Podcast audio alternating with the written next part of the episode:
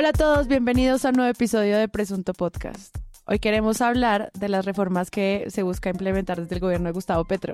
Y para eso, ¿qué más, Andrés Páramo? ¿Cómo les va? Qué alegría volver acá a la mesa de trabajo. Literal, se hoy sí es una mesa de trabajo.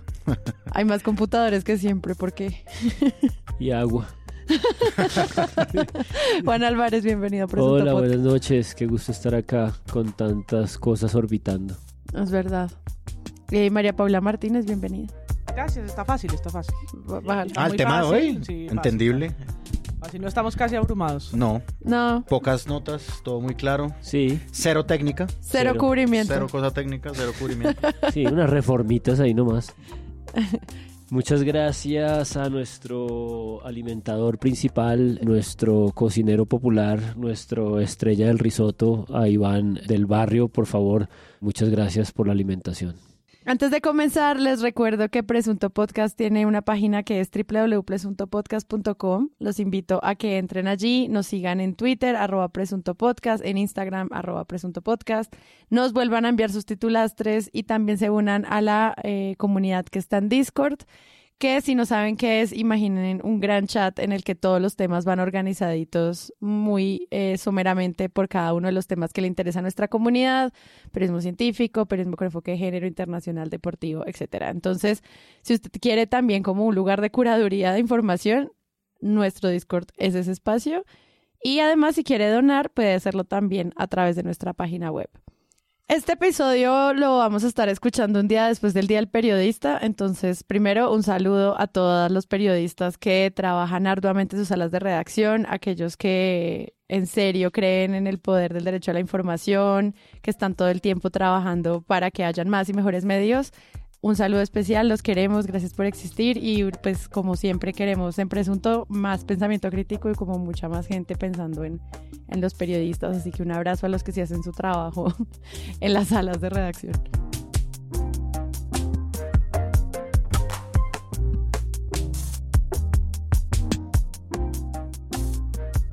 Gobierno nacional anunció hoy la decisión de presentar esta misma semana ese proyecto de la reforma a la salud. Sin embargo, hasta el momento y según la ministra de, de Salud, el, el articulado todavía no está completo.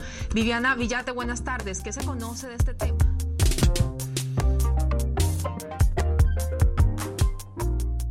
El gobierno de cambio, el cubrimiento que se hizo sobre Gustavo Petro en su nueva presidencia tenía que ver con qué era lo que iba a cambiar radicalmente en este país y eso pues al ganar y al ser una agenda que pues venía desde las propuestas de los planes de gobierno necesita reformas. Pues ya llevamos unos meses de esto y las reformas apenas están mencionando, pero obviamente ya son parte de la agenda mediática y esta semana todas al tiempo. No solo la reforma a la salud, que obviamente tienen planteamientos, y la reforma tributaria a la que ya la hemos hecho cubrimiento, sino muchas más. ¿Ustedes cómo vieron eso? Como en términos como de esta primera aproximación de los medios a esta idea pues de lo que se tiene que pasar por el Congreso. A mí me parece que claramente Gustavo Petro se eligió con unas banderas. Y que eran las banderas, obviamente, el cambio. es una cosa que nosotros evaluamos aquí en Presunto Podcast. El día en que él se posesionó, digamos, como todo el, el despliegue que hubo en las calles, etcétera, en donde se notaba una esperanza muy grande, ¿no? Por parte de la ciudadanía en general, de la gente que salía a marchar. Entonces sí, había como una gran esperanza en eso y como que mucho estaba anclado en el cambio, ¿no? Es decir, y yo creo que el mismo Gustavo Petro, no solamente el día de su posición, sino desde el día en que se anunció como el ganador, el presidente electo, él hablaba mucho de unas banderas de, de gobierno como para mitigar el cambio climático, etcétera, digamos como para mejorar el sistema de salud, que la gente no se muera en los hospitales, etcétera. Y pues claro, todas esas eh, canales y vías de comunicación se terminaron volviendo propuestas, ¿no? Pero propuestas que venían con, había esperanza en una parte de la sociedad y había obviamente un temor también en otra parte de la sociedad. Y yo creo que eso del gobierno del cambio, esa narrativa que él mismo instaló, el gobierno del cambio, pues le juega obviamente con un coletazo muy previsible, yo creo que por parte de él, en contra de, ah, este es el gobierno del cambio. Eso le ha jugado también en contra. Entonces, lo primero que yo quisiera decir acerca de esta serie de reformas que están eh, discutiéndose ya, bueno, la tributaria sí fue la primera que tenía que hacer por obvias razones, pero entonces las que ya están empezando a tener un curso en la opinión pública, pues eh, vienen acompañadas de una serie de inquietudes y preguntas. A mí me parece que la primera de todas ellas es la forma en la que se comunica todo, ¿no? Claro. Como que Julio Sánchez Cristo incluso, pues en uno de sus programas de la mañana, no me acuerdo de qué día, él insistía, insistía, y esto también lo dijo un tuitero el otro día, como en, en la necesidad de que existiera un vocero por parte del gobierno que aterrice un poco una unanimidad en el relato, que era lo que Tatiana Duque pedía también al gobierno en el episodio pasado. Entonces, a esto llega una nota de febrero 5 de este año que se llama Petro antagoniza con la gran prensa para impulsar sus reformas, me parece... Es como una editorial de la silla vacía, ¿no? Está firmado por Juanita León. La gran prensa también me parece como una jugada, digamos, inteligente de Juanita León, porque la gran prensa, pues hasta donde yo tengo entendido, es un apodo que la izquierda ha puesto justamente a los medios de comunicación tradicionales. Entonces, digamos como que esto surge a partir del comunicado de la Fundación para la Libertad de Prensa, en la que le insisten a Gustavo Petro, pues que él tiene que tener un diálogo un poquito más cordial con los periodistas, que los trinos contra o citando periodistas diciendo esto es mentira y no sé qué, pues pueden llegar a generar violencia en contra de, o sea, los ponen en un, en un lugar pues vulnerable. Que es un desbalance también. Que hay un desbalance entre sus comunicaciones y el poder de la prensa. El editorial es muy particular, inclusive empezando por la foto que es como Petro alegándole a una serie de medios de comunicación, como en una rueda de prensa, que eso es una foto de la alcaldía. Se nota por el pelo de Petro. por la cara joven. Por el pelo y por el lugar donde está, que era pues sí, el colágeno, sí está visiblemente mucho más joven. Y esto pues es como una batalla que ha tenido Petro desde hace mucho tiempo. Eh, una batalla por eh, lo que los medios de comunicación hacen.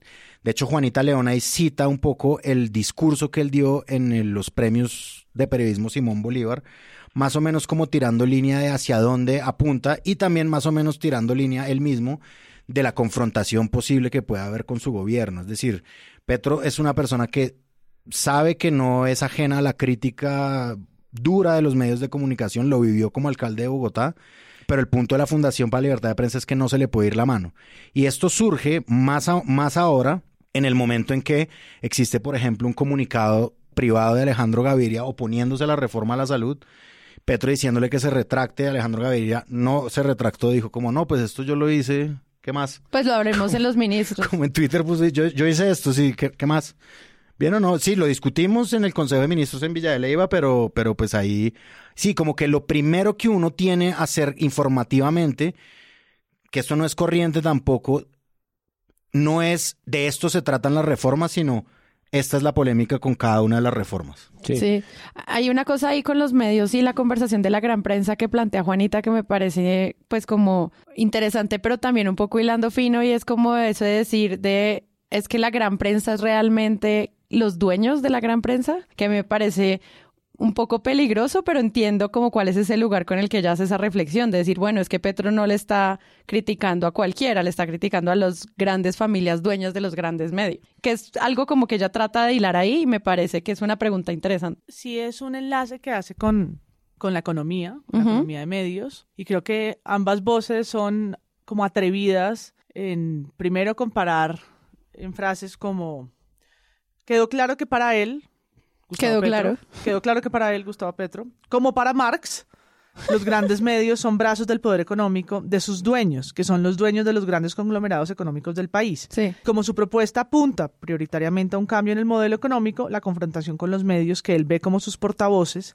y sostiene se va a agudizar en los meses por venir. Mm, y también en el mismo texto está Chávez, eh, la comparación con el chavismo, con lo que hizo el chavismo. Entonces, no, ahí hay una postura y se arriesga a pensar además que se puede agudizar lo cual tiene evidencia, pues viene empeorando. Al inicio vimos a un presidente que poco hablaba de la prensa, que poco criticaba a la prensa, que incluso nos tenía un poco sorprendidos en su distancia y en su apertura, en su distancia de la crítica y su apertura a dar entrevistas, espacios, debates, ruedas de prensa, etcétera, etcétera.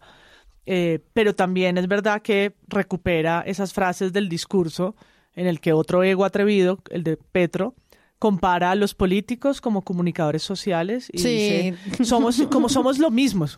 No, no. cada uno a sus zapatos, tú eres el presidente y tu gabinete es el gabinete y los ministros son ministros y funcionarios públicos y la prensa es la prensa. Y que tú creas que comunicas no te hace comunicador periodista, ni a los periodistas nos nos podemos poner de gobernantes o pensar que tenemos ¿no? el mismo rol y él hace una mezcolanza en la que está, como bien Juanita dice, Freud, eh, Hegel, Marx, no, bueno, mejor dicho, mete un montón de referencias eh, medio absurdas, teóricas, para sustentar que sí, bueno, pues todos nos expresamos y nos comunicamos, pero pues realmente aquí lo que señala la flip es el estigma a la prensa señalado desde un funcionario que tiene que tener un resorte a la crítica duro, pues nos pone al fin y al cabo en un espacio que no se había dado. O sea, para mí eso también es el cambio. O sea, el cambio son muchas cosas, él lo repitió mil veces. Hmm. Voy a pasar reformas del cambio. Claro. De la salud, de muchos sectores. Y mi relación con la prensa también va a ser un cambio a la que venían acostumbrados. No habíamos tenido un presidente confrontativo a la prensa de esa manera ni un alcalde, ni, no, no tanto, ni siquiera la misma alcaldía de Petro lo fue en su momento a ese nivel, pues porque era una agenda distinta. No, y en el estilo, hay presidentes confrontativos con la prensa a lo Uribe y hay otros que es a lo Petro, eh, claro. que es Petro, pues. o sea, lo Uribe, siguiente pregunta, amigo. Claro, pero es que a mí eso me parece como que nosotros en algún momento lo tenemos que analizar y es tenemos un presidente que critica a la gran prensa, pero al mismo tiempo convoca a Casa de Nariño a, muchísimos periodistas regionales y comunitarios para presentarles las reformas, pero a mí me parecía muy interesante como esa invitación a Casa de Nariño a los medios comunitarios, como buscando qué, o sea, como cuál es el objetivo de esos encuentros, si es para financiarlos, que pues, digamos, nosotros sabemos que la propaganda eh, y la pauta estatal financia muchísimo los medios en Colombia, o si es para abrir oportunidades y nuevas becas o lo que sea, o es para como alinear algo. No sé, o sea, yo creo que esa conversación que plantea Juanita ahí también abre muchas preguntas sobre cómo va a ser esa relación que va a tener la presidencia como tú dices, como el cambio con la prensa, no solo con la grande, sino con las cientos de miles de chiquitas. O sea, solo en Sembra Media yo tengo mapeado casi 200 medios nativos digitales sin tener en cuenta las emisoras comunitarias y los proyectos que son, análogos. Que son 600. Que son 600 más. Entonces eh, ahí es como, bueno, ¿y cómo van a manejar esa base de datos ellos también desde presidencia? Es una cosa Y está por verse con contratos de pauta, está por verse Exacto. con un poco más de tiempo. Ahí viene, sí. Mm, acá es si hay un antagonismo, ah. cómo se va a sortear y qué reclamos se le hace, porque sí son válidos de sus clases de periodismo todos los días señalando que es falso y que no, porque en definitiva el árbitro de la verdad no está para que esté ni en Facebook, ni en Twitter, ni en los presidentes, ni en los gobiernos, ¿no? Pero señalar que algo no es cierto o señalar. Pues eh, le criticamos eso a la Policía Nacional cuando lo hizo el CAI virtual. Claro, pero más señalar que que hay falsedad en un documento o en, o hay en una declaración de un gobernante si es labor de la prensa? ¿O uno esperaría que fuera labor de la prensa? Y es como señalar dónde hay inconsistencias. ¿Es esa misma la labor de la presidencia frente a la prensa? Vía Twitter, ¿no? Porque además esto es como en esa arena pública digital extraña que es el micro ecosistema tuitero, que al final es Somos tres, minúsculo. Los tres em, gatos. ¿y, ¿Y qué pasa si esto ¿no? Continúa. Exacto. ¿Cuáles van a ser?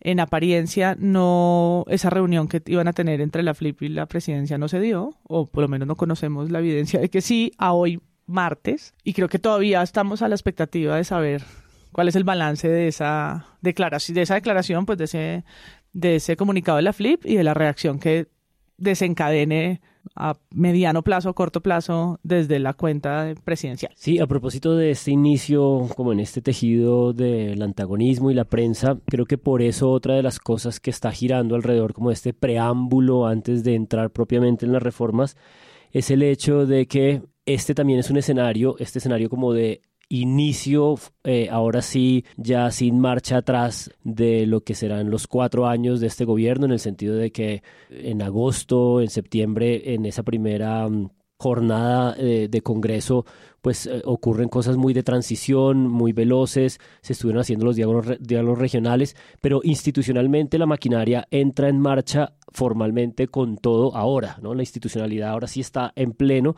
por eso se presenta el Plan Nacional de Desarrollo. El Plan Nacional de Desarrollo se convierte en una ley y es esa la ley que eh, constituye como el marco de acción de los cuatro años de todas las entidades. O sea, cada Excel que se va a llenar en los próximos cuatro años tiene que tener alguna referencia a alguna de esas cosas. Es decir, ahí está la institucionalidad en plena operatividad.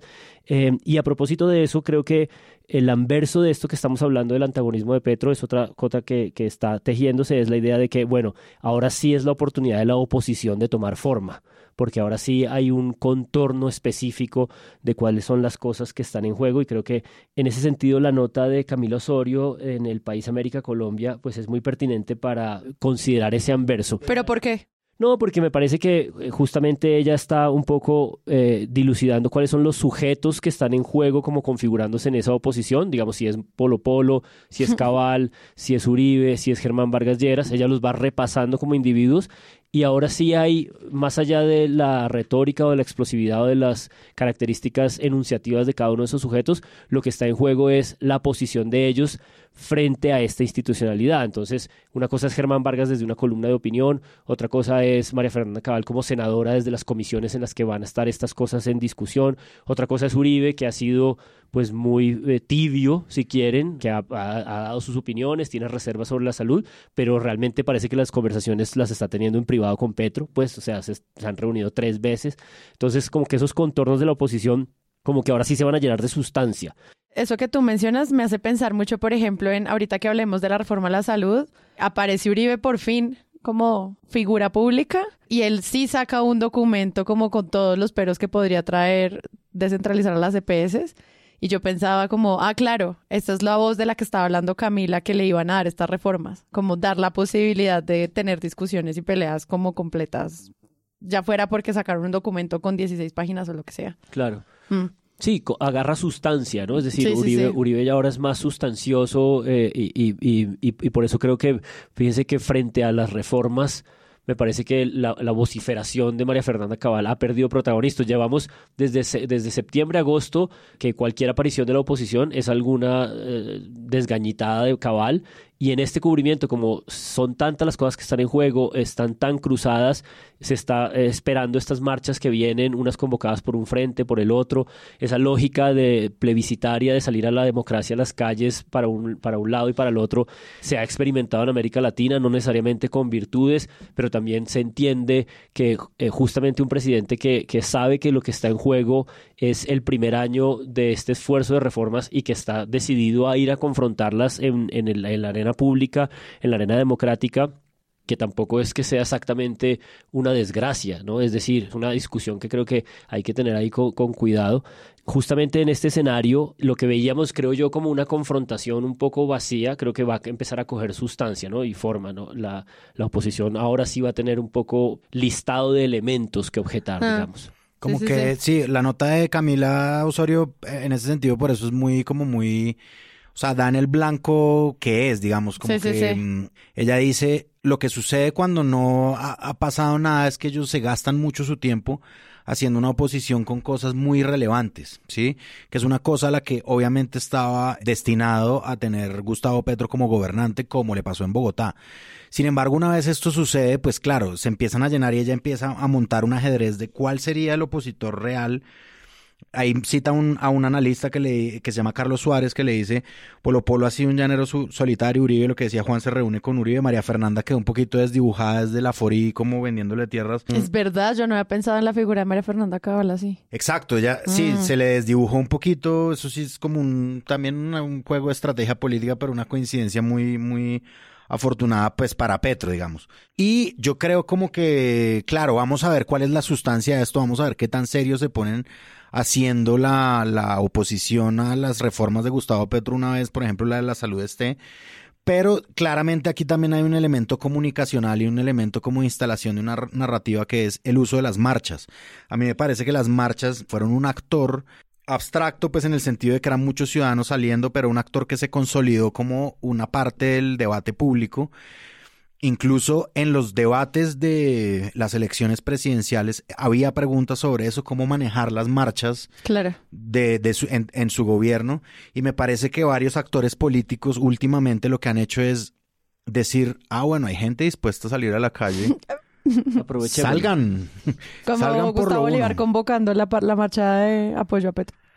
Sí, bueno, marchas de apoyo al gobierno o digamos esta, esta modalidad que es instalar, vamos a discutir las reformas popularmente, que esto se citó para el 14 de febrero, toca esperar qué es lo que pasa de eso y pues cómo, cómo interpreta el pueblo las reformas.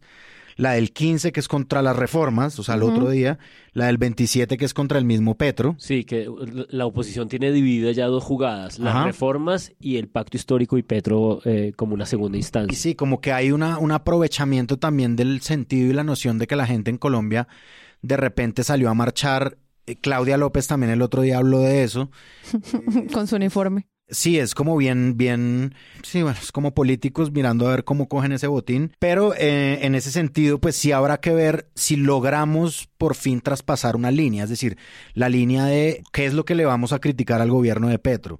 Hay un analista que se llama Álvaro Jiménez que está citado por la nota de Juanita León en la silla vacía y él dice, una cosa que también hay que interrogarse un poco en las salas de redacción. Él dice, si cojo todos los periódicos y oigo los programas de opinión, hay una homogeneidad en la manera de verlo, de ver pues a Petro. Él se refugia en las redes y en los medios comunitarios, que es lo que tú decías que es los que citaba, y por no estar advirtiendo esto, los grandes medios van a terminar aislándose. Sí, o sea, también hay una cosa como de cuáles son las preguntas que nos vamos a hacer de aquí en adelante en este gobierno, ¿sí? Eso que decías me hace mucho pensar en lo que ocurrió en Blue Radio, el 6 de febrero, cuando Néstor Morales, a raíz de estos indicios que van apareciendo sobre la reforma a la salud, entrevista a una eminencia, Hernández Guerra, un expresidente de la Academia Nacional de Medicina, y son 35 minutos alucinantes porque básicamente están todo el tiempo Néstor y sus periodistas tratando de generar esta chispa, ¿no? Doctores Guerra, Usted como médico, ¿qué sensación tuvo escuchando a la ministra? ¿Ella tiene razón cuando habla de la responsabilidad de los médicos en el gasto público? Mire, la, la, la, conversación... Mm. Pero, doctores Guerra, ella habla de unas juntas de supervisión para regular el gasto que ordenan los médicos. ¿Eso es nuevo? ¿Eso les suena a ustedes? No, eso está en la ley estatutaria donde se establece Sí, doctor Esguerra, ¿y entonces por qué supone usted que la ministra está hablando de que hay que ponerle límites a lo que gastan los médicos, que por ahí es el de sangre fiscal? No, no, eh, eso no lo dice la ministra, eso lo dice todo el mundo. Tenemos que tener... Sí. Doctor Esguerra, Roy Barreras, que es colega suyo, el presidente del Senado, médico él, quiero decir, salió a pedir disculpas por esta afirmación de la ministra de Salud. ¿Usted se sintió ofendido, usted que estuvo en la reunión con la ministra? No, yo, yo no, yo no me siento ofendido por lo que el doctor Barrera diga o la ministra diga, yo no me siento ofendido. Yo lo que... Pero, ¿cuál fue su queja, doctor Esguerra? Pero, ¿qué es lo que a usted no le gusta de la reforma, doctor Esguerra? Pero, ¿no? Todos estos intentos por generar esta confrontación superficial, ágil, rápida de mesa de radio de la mañana, y el señor Esguerra los desarma uno a uno permanentemente, ¿no? Es como, no, yo no dije ninguna queja. Yo lo que hice en la reunión fue decirle a la ministra que no nos han incorporado en la discusión democrática, ¿no? Como que, como que sí hay un escenario de conversación de unas cosas muy delicadas entre un sector que además es infinitamente complejo, porque creo que las, de las grandes complejidades de la salud es que son muchos actores en juego y regular cualquier eh, escenario de esa naturaleza es muy complicado, pero es alucinante escuchar esta idea como de pero eh, les están diciendo que ustedes no van a poder prescribir lo que quieran prescribir que los médicos son los que están gastando mucho dinero y están desangrando la salud. Y el señor le dice, no, eso no es lo que dice la ministra. El señor está en desacuerdo de la ministra, pero todo el tiempo está moderando a Néstor Morales para decirle, usted está poniendo la conversación en unos términos que son los términos, digamos, un poco incendiarios de estos medios, de estos conglomerados mediáticos, y le está diciendo, hay una ley estatutaria que falta desarrollar desde hace muchos años. En esa ley los médicos tenemos que autorregularnos. Lo que nos están pidiendo es más conciencia sobre la autorregulación. Y va así como paso por paso de lo que Néstor le trata de proponer de manera incendiaria, lo va moderando todo el tiempo y, eso pues, me hace pensar que, que, la conversación es en ese plano difícil por lo, por lo minuciosa, por lo metódica, por lo técnico, pero también hay una capa mediática que sí es una capa que quiere incendiar y que es muy difícil de controlar y creo que es a la que Petro de algún modo sirve de escudero, ¿no? Él de algún modo va mm. al frente, antagoniza con todos para que por detrás pueda ocurrir, digamos, el trabajo minucioso. Y antagoniza sin dejar de aparecer en la prensa, no es el Iván Duque escondido en prevención y acción sin dar una sola declaración frontal, al revés, es confrontativo. Lo que sí es que le hacen muchos reparos por la falta de transparencia, no solamente la de él, porque Petro tuitea además, sino En el caso de la ministra Irene Vélez, el informe, ¿qué datos tiene? En el caso de la ministra de la Reforma a la Salud, el ¿Por qué- PowerPoint. por qué los, el PowerPoint, ¿por qué los sectores se sienten que no les han consultado? Sí, sí, porque sí. Alejandro Gaviria dice que no hay suficiente transparencia en los análisis que se están haciendo, ¿no? Como una de las maneras de... Y que no le están dando respuesta rápida a los medios tampoco. Hemos visto a muchos periodistas quejarse por el acceso a la información también. No, la están manejando a cuentagotas, claramente. Sí, es verdad, eso es cierto. Entonces, una de las, de las formas, pues, de conocidas y populares de, de alguna forma mitigar esta tensión es la transparencia. Tengan todo el acceso a la información de lo que está pasando en las reformas y en los textos necesarios para hacer descubrimiento y menos vacíos hay que llenar con especulación y con una forma más o menos tergiversada, muy editorial de entender, que no terminan sino por ser declaraciones. Y de alguna manera lo habían advertido, no sé, pasillos de voces cuando se eligió Petro. Y era, a lo mejor íbamos a tener un mayor diálogo de la prensa porque van a estar como Más vigilantes. volcados a una vigilancia minuciosa de cada paso que dé, mientras que cuando están mucho más cercanos al establecimiento, bajan la guardia, no en el deber ser, pero en la realidad. Hacen En el- 21. En el deber ser de la prensa, pues no debería bajar la guardia, debería ser el perro guardián, pero sabemos que se volvía el, la mascota. Y entonces baja la guardia y no revisaban con esa, ¿no? No le daban ese espacio en la radio a alguien para que viniera, ¿no? Y le confrontaban. No lo vimos tanto ni con la economía naranja, ni con los grandes, eh, con las grandes, vamos a decir, reformas, entre comillas, del- de la presidencia de Duque, que, ¿no? Mantuvo una, una relación hermética, Ujú. completamente hermética, ¿no? Fue, fue un, fue un presidente silencioso que dio entrevistas a sí mismo, que es muy diferente al escenario al que nos estamos enfrentando, que es ¿no? la multiplicidad de testimonios de los, del mismo gobierno y que no hay unanimidad. Lo que dice Roy Barreras es, pues claro, pensamos distinto, ¿no? Y, y- y tenemos nuestras propias diferencias como gabinete y nos vamos a encerrar a Villa de Leyva o a encerrar a la presidencia a discutirlas. Claro, pero lo que la prensa busca ahí es lo que hablamos del episodio anterior de que se centraban en el rifirrafe entre viceministra y ministra como tema. Y acá el tema era Roy Barreras no apoya la reforma a la salud, titulares infinitos sobre eso. Y a Alejandro Gaviria pues se le soltó y se volvió viral esta respuesta. Es como, y el punto. O sea, el punto es la reforma a la salud, que es la reforma más importante porque está en juego la vida de todos los 50 millones de colombianos. O sea, como que yo veía como que el centro político del análisis de la reforma, al menos de la salud, se centraba era en el drama de que estos dos personajes políticos estaban o no eh, a favor de Petro y me parecía como un poco flojo, sobre todo porque yo sí quiero saber qué demonios hacen las EPS y cómo va a ser el seguro del riesgo de los ciudadanos con eso. Sí, e- en, en algunos escenarios, en otros no. Digamos, yo creo que sí hay, eh, han empezado a salir estas semanas mucho material detallado. Yo destacaría la entrevista que hace Carlos Cortés en su nuevo geek independiente, ¿no? Porque ahora está yendo de independiente con Tatiana Andia porque es una conversación muy detallada en donde de hecho ella empieza con esta idea de no es cierto que no sepamos de qué se trata la reforma a la salud, que es un poco este asunto de la transparencia. sobre la reforma porque conocemos un texto, todo el mundo en el fondo sabe que ese es el texto y que ese es el articulado propuesto, que es perfectible, que de pronto va a tener algunos más detalles, pero eso es, y de hecho Petro ha trinado varias veces con el documento que soporta eso, etcétera, pero de todas formas se empecinan en decir que ese no es el texto oficial, como que generando como una expectativa de que habrá un texto oficial que va a ser distinto cuando en realidad probablemente eso no es cierto. O sea, estamos exagerando quienes nos preguntamos, pero ¿qué hubo del articulado? Sí, sí, estamos exagerando todos Sí. porque más o menos sabemos, Sí, eh, y de hecho la ministra lo ha dicho varias veces, es como el 70%, o sea, básicamente va a ser eso, Sí. y, pero se generó como un ruido ahí de no es oficial, si es oficial, eh, circulaban PowerPoints que se han presentado en mil lugares, eh, y, y pues el, el discurso oficial es, es pero no es, ¿no? o sea, como esa ambigüedad, eso es lo primero. Eh, como en temas de forma, a mí me parece que la forma...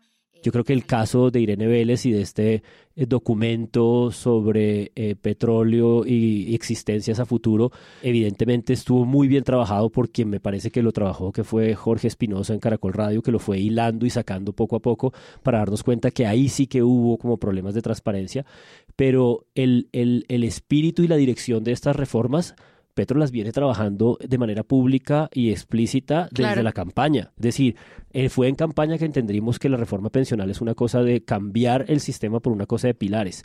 Fue en la, en la campaña presidencial que las EPS, que las EPS se entiende como unos intermediarios problemáticos que lo que no está claro es que una concentración de esa distribución de pagos en una entidad del Estado sea un mejor sistema o no, pero no es cierto que las reformas no las conozcamos, las reformas en espíritu las conocemos. Lo que no conocemos, lo que se han guardado muy minuciosamente, son los articulados. Sí, sí, Y los articulados, el problema de los articulados es que cuando sueltan los articulados son 200, 300, 400 cosas y ahí es donde empieza a ensuciarse y creo que lo que, lo que el gobierno está tratando de controlar y esa es una nota que me falta, digamos una nota sobre la estrategia política de estas sesiones al Congreso que están llamando eh, tempranas, cómo, cuándo van a ir metiendo cada reforma, es decir, todo el tejemaneje por detrás, que creo que está en los últimos huevos revueltos, me parece que son muy buenos huevos revueltos Sí, sobre cómo va a pasar, en qué comisión, con cuáles son los sujetos exactos, cuántos son los votos, digamos, esa dinámica de micropolítica de comisión en el Senado, creo que está muy bien trabajada en ese episodio. Pero la reforma tiene que llegar a las comisiones séptimas de Senado y Cámara y allá es otro cantar. Los votos van a depender no solamente del guiño de Petro, sino de pesos pesados como Dilian Francisca Toro o de César Gaviria, y de qué tanto le sigan la cuerda a los integrantes de esas comisiones, a sus jefes y al gobierno, sabremos qué tanto va a cambiar la reforma y cómo va a llegar a plenaria. Como el pulso es largo, es clave conocer a quiénes están siendo el contrapeso de las reformas y del debate interno en el Congreso.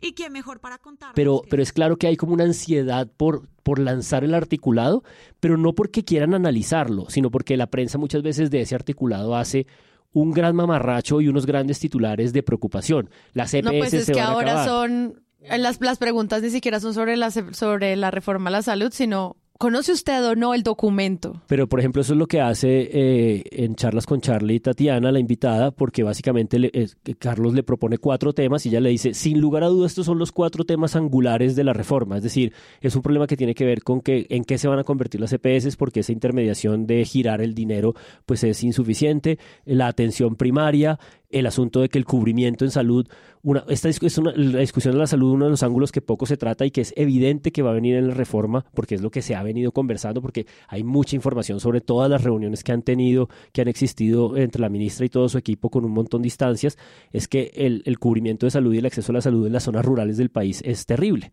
Es decir, eh, esto es una discusión que, que, que la gente puede adorar la tutela y acceder a la salud y su EPS en las ciudades y en las ciudades capitales, pero en las zonas rurales del país los porcentajes de cobertura son infames. Eh, y lo último es este asunto tarifario, es decir, hay cuatro o cinco cosas que, que yo creo que el gobierno lo que está intentando, y ese, claro, eso es una estrategia de comunicación, y la pregunta es si eso es tiene más o menos virtudes. Y en ese orden de ideas, si todo el tiempo están organizando esto en función de la salud como la prioritaria, porque es la que más escándalos o más fácil de volcarle a la gente en contra, la más fácil de despertar el miedo. Pero en general hay un triunvirato pensional, eh, Laboral. salud y y laboral, laboral. que son reformas que llevan 15 o 20 años intentándose hacer, que Mm. nadie ha podido hacer y que Mm. sin embargo casi todos los expertos coinciden, algo hay que hacer. Sí, sí, sí. Es decir, tampoco es como que aquí estemos en el paraíso de que se va a tocar una cosa que está eh, perfecta. No, incluso los técnicos, los, el establecimiento, los precisos, el asunto pensional es una cosa inmanejable, es una bomba de tiempo, todo el mundo lo sabe, hay que hacer algo. Pero a propósito de eso, y una que ha tenido menos cubrimiento es que también se va a hacer una reforma al sistema carcelario y peniten- al sistema penitenciario. Y esa reforma que está proponiendo el Ministerio de Justicia el ministro Osuna es una cosa increíble. Sí, es, es una reforma muy loca. que va a intentar eh, responder a una cosa que el Estado colombiano lleva 20 años sin responder, que es el estado de cosas inconstitucional de las, de las cárceles. Y eso no lo ha cubierto casi nadie. Y de hecho... María el- Jimena Duzán, cuando entrevistó al ministro, apenas se posesionó. Hace como Y cuatro hoy- o cinco no, meses sí, cuando sí, él sí. apenas la estaba ahí. Y hoy salió, hoy salió un, el primer café del tiempo y Spotify es sobre la población carcelaria y la reforma. medidas en las que, por ejemplo, eh, está la escarcelación de, por algunos delitos o la rebaja de penas. Hablemos un poco de en qué consiste todo este paquete eh, del Ministerio de Justicia. Hola María gracias por la invitación. Pues lo más importante es que el proyecto finalmente llegó al Congreso de la República, fue presentado ya por el ministro de Justicia, Néstor Osuna, por el ministro del Interior, Alfonso Prada, y en él, en 83 artículos, ellos dicen que van a humanizar las cárceles del país y a mejorar el sistema carcelario y que eso, María Beatriz, va a tener un efecto en la seguridad ciudadana de los colombianos. Algunas personas han calificado el proyecto, como usted lo mencionaba, pues de escarcelación y que apuntaba al deshacinamiento de los penales de Colombia. Y es que hay varias, eh, varios artículos que apuntan hacia ello. Por ejemplo, y a propósito de, la de los errores de comunicación y como esta cosa no homogénea de este gobierno que de algún modo está teniendo sus deliberaciones abiertas en público y no es un, no es un gobierno unitario, el señor Osuna decidió hacer una serie de videos, no sé si los vieron, comunicando como el espíritu de su propuesta y de su reforma y son videos buenísimos. Son siete videos, hizo un hilo de Twitter, cada uno dura 30 o 45 segundos y es como un estilo como completamente diferente, claro y como pieza de comunicación dentro de ese propio gobierno con tantas tensiones alrededor de la comunicación, creo que es, eh, sería eh, bueno analizarlo en algún momento con calma.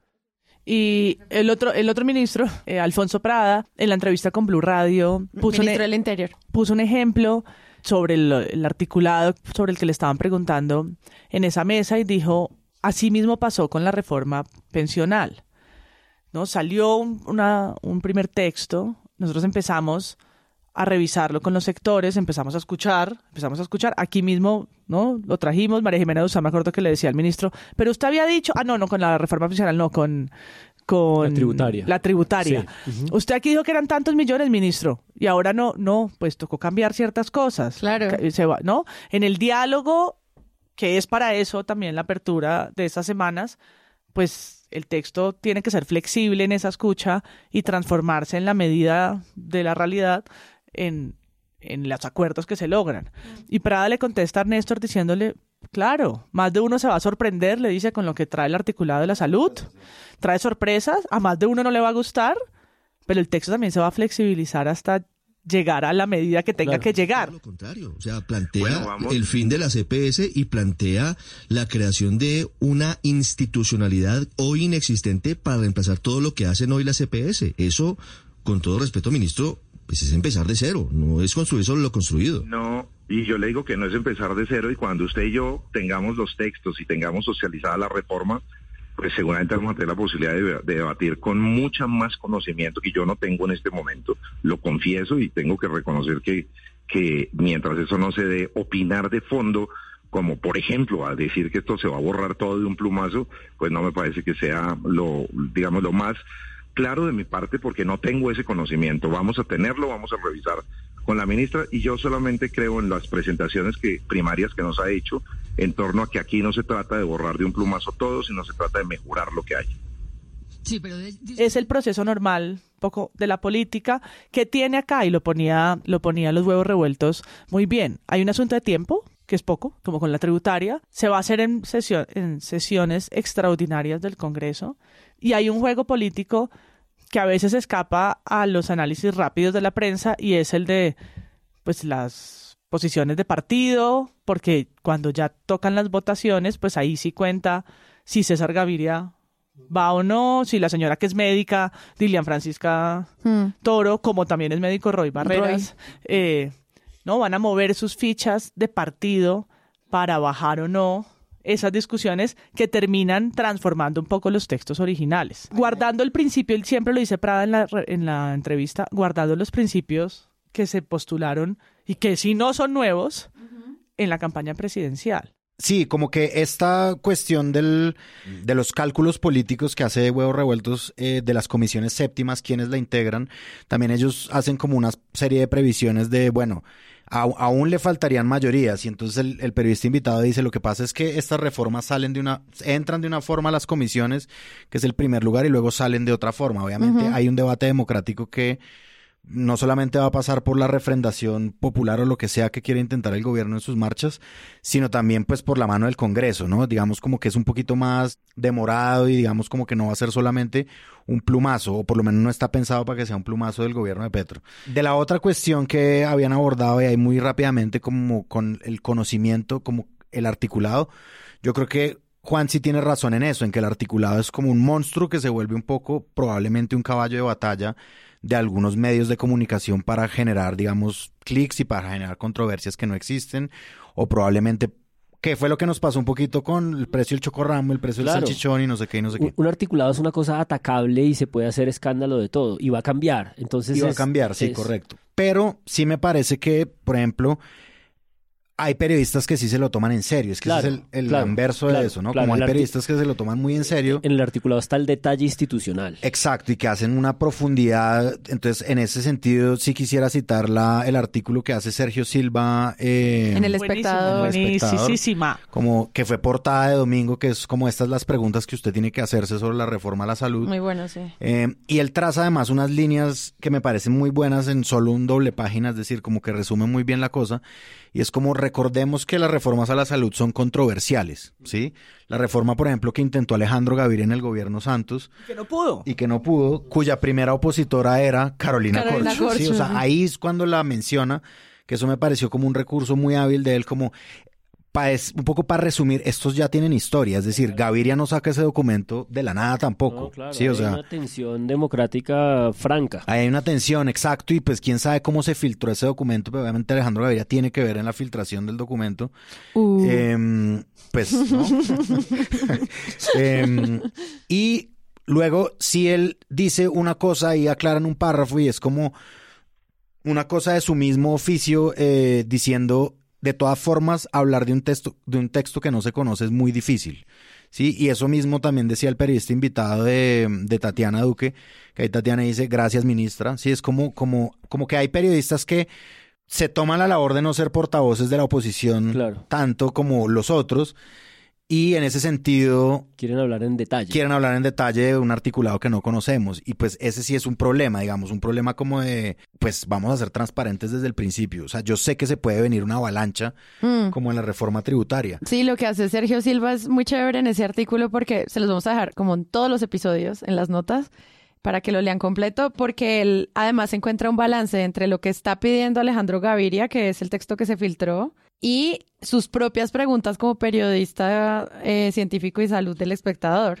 Entonces, en como que logra encontrar, no solamente es como cuando le hacemos ese seguimiento a los periodistas que simplemente citan al experto y ya, sino que obviamente están las preguntas de Gaviria como minis- exministro de salud y las de él.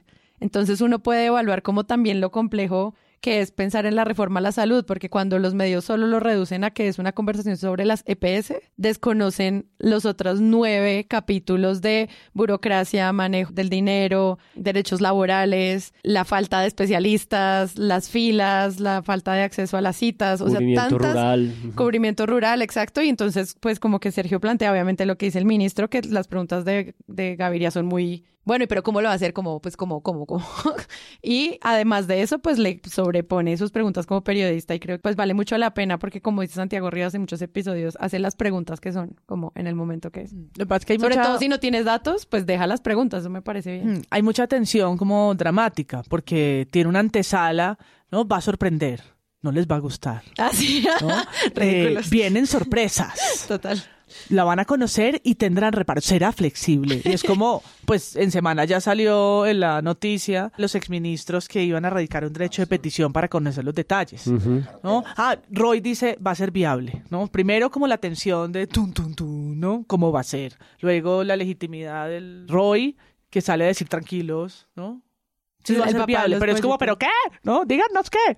Para poder articular mejor la conversación. En algunos medios lo harán, otros se quedarán en la capa rápida, ¿no? De ping-pong, porque no de opositores, opositores y, y quienes le, va, le irían a votar, sí, en las comisiones. Sí, sí, sí. Mm, Pero creo que el desarrollo más interesante viene ahorita, ahorita cuando realmente se estén discutiendo ya, o sea, las posiciones y las transformaciones que se van a, a proponer, si es que van a llegar y desde qué bancadas, cuando ya esté en la comisión sexta, séptima, que, que es donde se discute. Hay un reportaje que hacen también en pues estos episodios cortos y rápidos del primer café, en el que también tiene como ese tono del que hablaba Juan Álvarez de, bueno, preguntemos solo por incendiar. Y su periodista de salud, pues la calma. Pero él muy calmadamente le va diciendo como, estos son los siete puntos que creemos que tiene Petro sobre el escritorio. Y que están bien reseñados y ella dice, bueno, pero entonces que se va a caer la tutela y él no, porque eso es de la Constitución, o sea, ¿por qué pregunta eso? Finalmente, Carlos Francisco, la promesa es muy grande para lo que viene para los colombianos que habitualmente pasan por las duras y las maduras para poder conseguir un tratamiento médico y en muchos casos una cirugía. Y el mecanismo de la tutela es acudir a la justicia para que por favor cubran eh, los gastos de una cirugía o de un tratamiento. ¿Cómo se ve la tutela ahí en esa figura? Es decir, eh, estamos a puertas de, si esto funcionara, que se desapareciera, por ejemplo, eh, la forma en que a través de tutelas los colombianos han podido obtener, hablan aquí de 223 mil tutelas, la capacidad para conseguir los tratamientos que necesita. No, si bien no le preguntamos al doctor Santana sobre este, sobre este particular, lo cierto es que la Constitución y las dos sentencias, tanto la sentencia T760 como la sentencia C313, que las conozco pues en extenso, protegen, amparan, fortalecen y sencillamente cuidan la tutela como ese amparo que tenemos todos los colombianos ante la violación, obviamente, en la, eh, o mejor, contra la no garantía de un derecho fundamental como es la salud.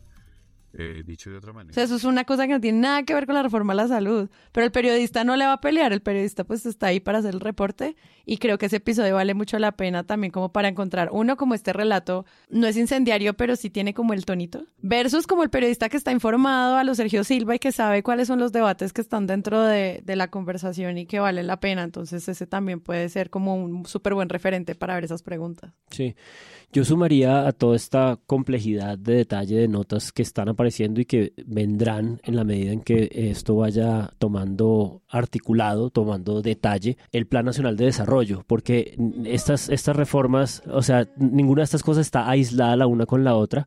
Y en el Plan Nacional de Desarrollo, que salió un poco a, defenderlo el director de Planeación Nacional, Jorge Iván González, en una conversación en la W, eh, uno de estos días recientes, pues este, este ejercicio periodístico que es un poco el habitual, que es como poner las advertencias, ¿no? Pero hay unas facultades extraordinarias para el presidente, se va a convertir en un tirano, las CPS e se van a acabar, eh, vamos a morir en la calle, ¿no? Todas estas advertencias eh, de la prensa. Y en ese Plan Nacional de Desarrollo creo que sí viene una cosa que él más o menos dejó entrever, que me parece como crucial de, considerar en este entramado de reformas, porque me parecería a mí una de las reformas de reformas, una reforma muy transversal, muy delicada, y es la idea de que estas facultades extraordinarias que le están dando a Petro alrededor de toda la inversión social son porque técnicamente hay una nueva lectura, un nuevo ejercicio en planeación nacional sobre la manera como se distribuyen los subsidios y cómo es una cosa muy fragmentada que hay muchos programas, que es una cosa muy desordenada, con una información muy regularmente consolidada. Creo que el, Planeación Nacional siempre ha sido como esta instancia como técnica venerada por todo el mundo, ¿no? Como esta cosa infalible, casi como el Banco de la República, pero de lo social. Y un poco el concienso reciente y un poco por la degradación de esa oficina en, el gobierno Duque, pues es que eso, y también pues las circunstancias de la pandemia probablemente, pues no es una oficina ya tan cohesionada y tan, y tan, eh, y tan digamos, consistente. Como ese sueño de los técnicos. Sí, es planeación nacional. Y, un poco el, asunto está en esta idea de que en las respuestas que le da este señor en la W a Julio Sánchez Cristo sobre si Petro se va a volver un tirano porque tiene unas facultades extraordinarias por un periodo de tiempo que además el Congreso le tiene que aprobar, o sea, no es como que sea automático el Plan Nacional de Desarrollo, también se transforma, entra el Congreso, cambia y, y ahí se aprueba. Está una idea que sí me parece que es crucial, insisto, perdón que me demoré en llegar a ella, y es que están tirando hacia una homogenización de esos subsidios para ir hacia la renta básica. Porque llegar a la renta básica es una cosa difícil de consolidar y difícil de defender, porque está la idea de que una renta básica es un gasto gigantesco y la idea es, no, ya hay muchos subsidios, ya hay muchos gastos, la renta básica sería una cosa que recogería todos esos subsidios desordenados entre los viejitos, entre familias en acción, jóvenes, cada uno de los sectores y son como 24 proyectos sociales. Sí, exacto, son un montón, están diseminados, probablemente hubo alguna explicación de por qué estuvieran diseminados, pero puede ser mucho más simple llevarlos hacia la renta básica y esas facultades están dirigidas hacia eso. Es lo que él le sostuvo, este nuevo señor, el señor eh, González en la W, y me parece que eso es en sí mismo otra reforma ¿no? Que viene ahí tejida en el Plan Nacional de Desarrollo y de la que también pues eh, tendrán que aparecer los análisis. Todo está entrelazado porque la base de datos de Planeación Nacional para el acceso a esos servicios sociales es el CISBEN que en el fondo también está relacionado con el acceso a la salud. O sea, como que por donde uno mire, todo está entrelazado también para el tema de inversión social. Y a propósito de ese entrelazamiento, la reforma a la salud y la pensional están absolutamente atadas, porque la pensional, que tiene que ver con una proporción de gente joven y vieja en un país, tiene que ver con la calidad de vida de esas personas mayores que están viviendo mucho más tiempo y que por lo tanto hay que responder eh, con algún tipo de gestión de los recursos desde el Estado. Entonces, esa, por ejemplo, es una nota también muy complicada y muy difícil de encontrar, que es como una cosa es reforma a la salud, reforma pensional, reforma laboral, y es cómo las tejes en lo que es un esfuerzo de transformación social, que en el fondo tiene que ver con el ejercicio de, de tener la lógica neoliberal en el fondo tiene que ver con recuperar unos ciertos controles de parte del Estado y dejar de entregarle solo a las instancias privadas, que es lo que los fondos privados de pensiones son eso, las EPS en el fondo son eso, es entregarle el gran recurso del Estado a unos privados porque partimos de la premisa de que ellos lo gestionan mejor. Quizás, sí, no lo sé, esas son discusiones que son las que se están dando. Yo creo además que hay como una tercera beta informativa dentro del como el gran coletazo que tiene la reforma a la salud y es una cosa que analiza en el país América Colombia el señor Santiago Torrado. La encuesta. La encuesta de Invamer. Él, él, lo dice arrancando la nota, el hermetismo con que se ha manejado la reforma, llega un insumo para el debate, que es la encuesta de Invamer, en la que un 63% de los colombianos no quiere que se acaben las EPS. Y yo creo que eso es una cosa también que el mismo Petro debió haber sabido desde el principio, como pregonar el cambio desde el discurso es una cosa, pero claro, cuando uno llega a implementarlo realmente, yo creo que hay mucha gente del día a día que dice, bueno, ¿y qué va a pasar? ¿Qué es lo que va a pasar si esto cambia? ¿No? Como que, y yo creo que esa reticencia, digamos, como que una mayoría de personas diga que debería haber una reforma a las EPS, pero no acabarlas y tal, pues entra a jugar justamente en el debate porque hay un elemento discursivo de la ministra Corcho en contra de las EPS, contra de la privatización del, del servicio de salud. Claro, entonces esto entra a terciar, entonces digamos como que yo creo que sí se viene una cosa bien fuerte, digamos, en el debate público, ¿no? Como un termómetro pueden ser las marchas convocadas por el gobierno, pero yo creo que otros termómetros van a salir ahí a terciar y ahí es donde yo creo que la oposición podría dar la talla en que sea una, que la sustancia no sea solamente pus, sino sea algo un poquito más benigno. Benigno, sí, exacto. Sí, que por ejemplo en el episodio de María Jimena Duzán con el exministro de Salud Fernando Ruiz, pues uno no diría que Fernando Ruiz es oposición, pero pues viene del gobierno de oposición y él plantea como cuáles son los vacíos que cree que podrían pasar con una reforma a la salud, como él lo ha escuchado en los pasillos, pero también plantea soluciones y plantea como formas de avanzar teniendo en cuenta lo que él aprendió y lo que no pudo hacer como ministro, otro que no sacó ninguna reforma.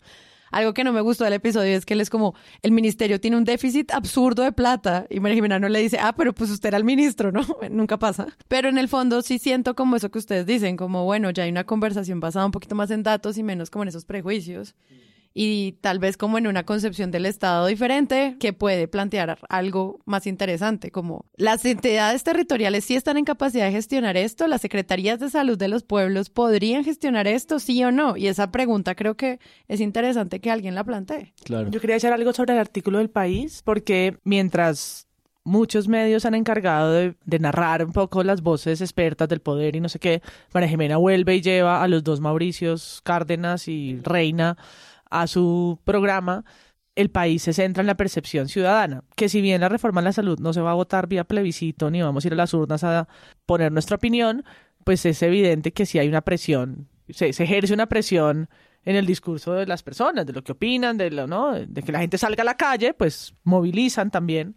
Y es donde los medios juegan un papel muy relevante porque sí configuran imaginarios sobre esto. Si bien no son los únicos, pues es donde entendemos o no lo que está pasando. Y aquí, con el cerebro ya chiflado o tostado de leer, ¿no? Hay veces que nosotros mismos, de estar revisando en un mismo día varias portadas, nos damos cuenta de la de la falta de sintonía y de la confusión que genera el discurso mediático, que es como, para en un momento porque esto parecen siete países distintos, siete reformas distintas, eh, no, hay, no hay mínimos acuerdos muchas veces, en otras oportunidades los hay, ¿no? Hay como unos mínimos vitales en los que los medios hacen consenso, pero son temas complejos, las tres reformas son muy complejas, estructurales al, al, gobierno y al plan que presentaron ayer, al Plan Nacional de Desarrollo me refiero, pero mm, lo que hace el país es tratar de medir eso en población, ¿no? Como eso está afectando lo que también salió en otra encuesta y es la popularidad del presidente está bajando, que es lo que anuncian, que es normal en, los, en estos meses de, de pasar ¿no? su verdadera hoja de ruta, como dicen los medios, que es el, el Plan Nacional de Desarrollo y la platica con la que lo va a financiar. A propósito de esa baja de su popularidad y como de esta fiscalización, de esta vigilancia de los medios que puede ser o virtuosa en la medida en que nos ayuda a comprender o puede ser menos virtuosa en la medida en que genera ruido, confusión, espanto, metralletas sobre... Eh, escándalos, no escándalos. Sí, titulares de que las EPS se van a acabar. Yo, por ejemplo, sé por personas que trabajan en, en clínicas y en negocios de la salud que los presidentes de las EPS lo que están es a la expectativa de cuál va a ser su nuevo rol. Las EPS no se van a acabar. Sea, hay una infraestructura construida que simplemente probablemente cambie de rol. En fin, es una cosa de muchos intereses, es muy compleja, son mucho, es mucho dinero, pero hay una cosa que me interesa mucho y es, no sé si la puedo decir porque la estaba pensando, no, no he sido capaz de precisarla y es, vale, las reformas eh, aparecen en espíritu, se vienen discutiendo, los articulados aparecerán, aparecerá un poco la histeria, el cubrimiento, y me parece que nunca queda espacio como para la imaginación, como para la idea de que sí hay un problema gigante, o sea, hay una sociedad que no sabe cómo hacer para enfermarse menos, cómo hacer para atender a la gente mejor. Hay un país geográficamente partido que en ciudades capitales y en ciudades de, de, departamentos más o menos puede tener acceso a la salud y en otros lugares no. Tatiana Andia lo decía muy bien, curar a una persona con un diagnóstico grave en la selva, en el Amazonas, es 10 veces, 700 veces más costoso y, no, y es como que hay poco espacio para imaginar estas transformaciones sociales y lo que hay son como unos esquemas muy constituidos, a eso es lo que llaman lo técnico, eh, y, y, transformar realidad dentro de esos esquemas muy constituidos y muy rígidos es muy difícil, ¿no? Entonces siempre vivimos abogados un poco a que personas competentes, como creo que han sido ministros de salud anteriores como Ruiz y como eh, Alejandro Gaviria, no han podido hacer reformas a la salud y lo que ellos consideran es que han hecho pequeñas contribuciones, pequeños cambios que van poniendo parchecitos, que van solucionando cosas pero no veo... Que es un poquito el comunicado de él, se trata un poquito también de eso, el de Gaviria. Sí, exacto, pues es como, esa es su idea del ser reformista, que él no es un revolucionario, es un reformista, pero que es exactamente una reforma en estas circunstancias, ¿no? Que, eh, en fin, entonces es un poco para pensar que, que es extraño que nunca haya espacio en la prensa para, para, no sé si para soñar, pero sí para imaginar que si no hay formas un poco más radicales, si quieren, de reorganizar cosas, las pensiones, por ejemplo, todo el mundo lo dice, es una bomba de tiempo. Cada vez a 2050, 2060, la deuda pensional va a representar el 60%, el 50% del PIB. O sea, o se hace algo con eso o eso estalla las finanzas del Estado. Entonces, digamos, eh, eh, no es poca cosa tratar de imaginar estas transformaciones. A lo que viene diciendo Juan Álvarez, yo creo que también como el esquema mental se suma un poco el temor de la gente. Sí, claro. O sea, es decir, el, lo que revela Torrado aquí es como... temor nuestro, el de, sí, el de, todos. Sí, como, como, como la incapacidad de imaginar también surge de una pregunta, es como el temor por el cambio, ¿no? Como, ¿y si sale mal? ¿Y si me empeoro? ¿No? Como, eh, eh, yo creo que ahí hay una beta también como de, mm, de inseguridad, pues. Ya veremos qué va a pasar con la reforma a la salud, gracias a los medios que, no sé, como María Jimena, que nos explicó el contexto desde la ley 100 sobre esto, y incluso ¿Podemos antes. ¿Podemos pedirle que invite a más mujeres? Gracias. Eh, sí, por favor. No, pues sí, ya veremos cómo va a ser la administración de la salud, cuál es el papel de las IPS y de las EPS y cómo habría o no una transformación al respecto. Y interesante y a los medios les, les gustó preguntar estos días, bueno, ¿y cómo van a hacer esa transformación? ¿Cuánto tiempo va a tomar y cuánto va a costar? ¿Cómo vamos a entender la atención primaria y todo lo que es prevención en salud? Pues la creación de esta superintendencia descentralizada, cómo van a ser el sistema de seguros también para proteger a los, a los pacientes.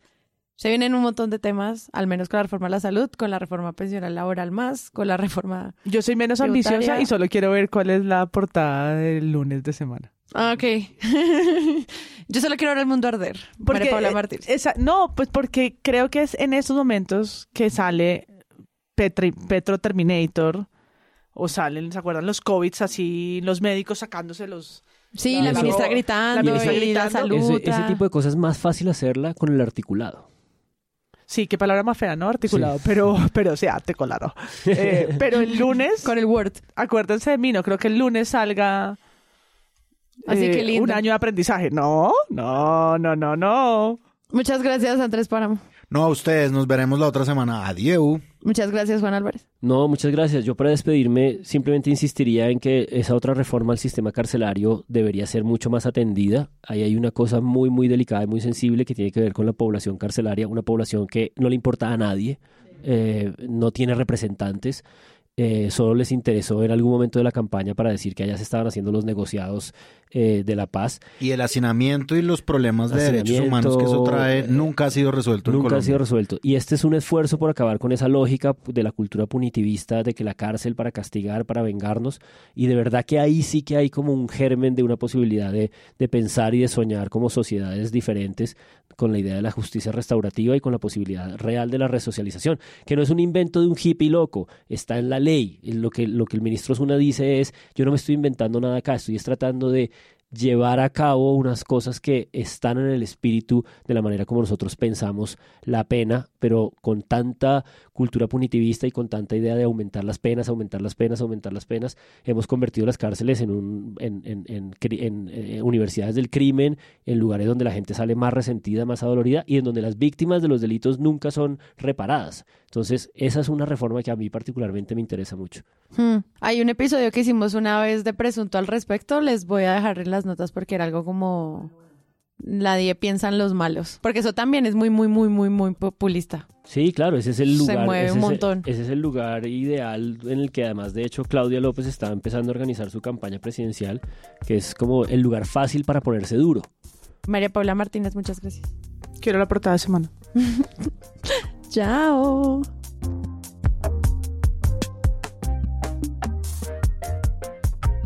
Si les gustó este episodio y quieren apoyar este podcast, los invitamos a que lo compartan en todas sus redes sociales. Esa es la mejor manera de crecer. Presunto Podcast es producido por Sara Trejos con el análisis de Santiago Rivas, María Paula Martínez, Juan Álvarez y Andrés Páramo.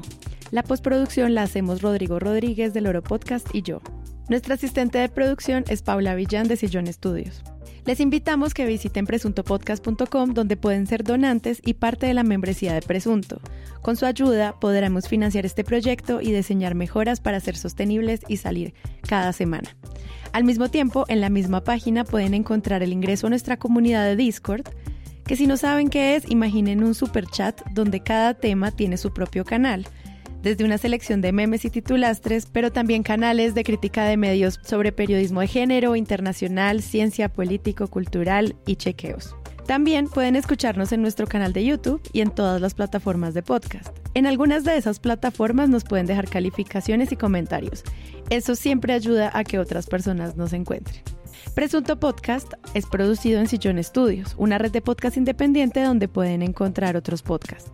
Gracias a ustedes por escuchar. La próxima semana esperen un nuevo episodio.